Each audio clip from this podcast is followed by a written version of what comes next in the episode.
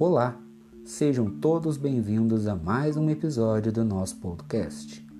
Aqui quem fala é o professor Valmir e a aula de hoje é sobre a Guerra dos Cem Anos.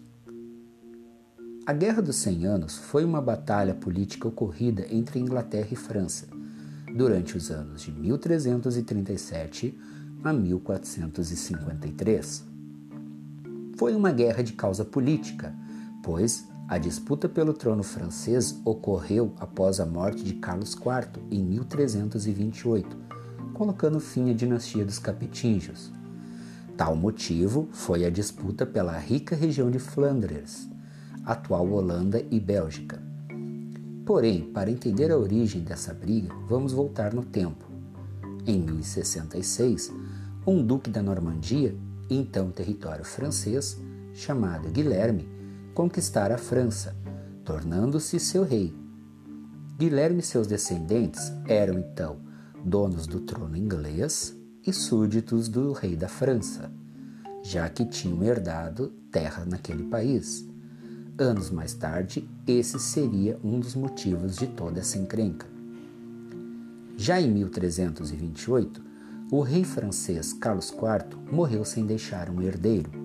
O então rei da Inglaterra, Eduardo III, considerou-se um pretendente legítimo ao trono vago, pois, além de súdito, era sobrinho de Carlos IV. Os nobres franceses, então, reivindicavam o mesmo trono e uma assembleia acabou escolhendo um conde chamado Felipe, que se auto-intitulou Felipe VI.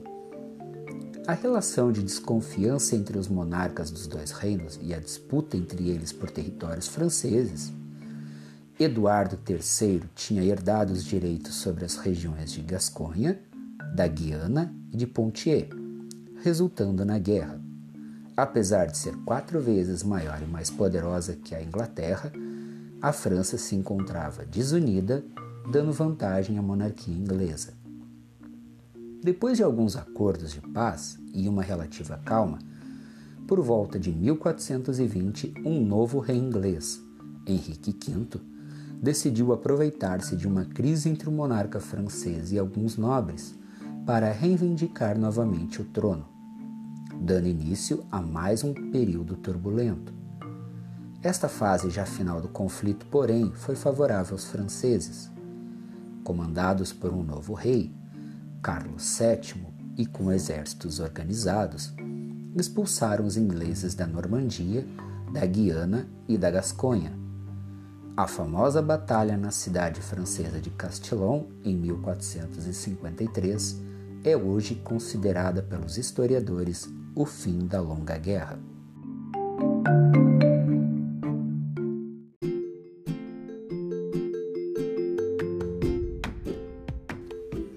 Bom, pessoal, caso queiram saber mais sobre este e outros conflitos, peço para que dê uma força clicando no nosso Instagram e no Facebook, Professor Valmir Abreu, para saber mais sobre esse e outros assuntos.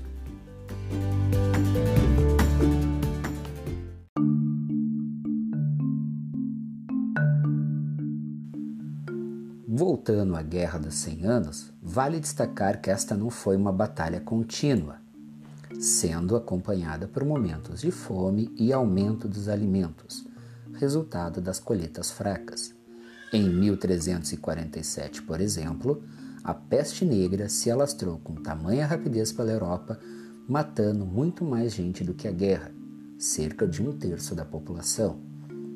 Em 1358, com a crise do feudalismo durante a Baixa Idade Média, ocorre na França uma revolução camponesa conhecida como Jacquerie, porque os franceses eram chamados pelos nobres de Jacques Bonhomme, o equivalente a caipira no nosso português. Dos aproximadamente 100 mil camponeses participantes da revolução, grande parte foi massacrada pelos nobres apoiados pelo rei.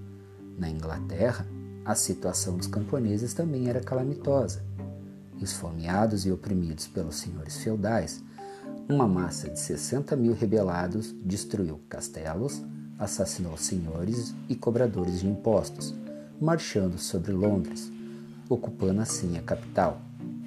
A reação do rei e dos nobres resultou no fracasso desta revolução e na execução de milhares de rebeldes. Após várias vitórias inglesas, a situação muda a favor da França apenas em 1429, com a camponesa Joana d'Arc, que a mando de Carlos VII, comanda um pequeno exército, libertando a cidade de Orleans, sitiada pelos ingleses. Seguiram-se assim outras vitórias, até que os franceses conquistaram Reims. Carlos VII foi então coroado rei da França.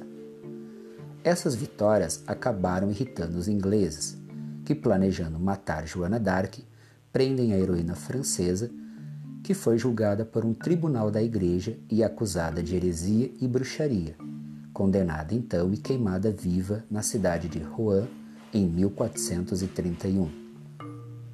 Sua morte estimulou o nacionalismo dos franceses, que a partir de então avançaram sobre os ingleses, conseguindo expressivas vitórias. Em 1453 é assinada a paz. Carlos VII passa a governar a França com poderes quase absolutos e acabou com as pretensões inglesas de algum dia possuir domínios em território da França.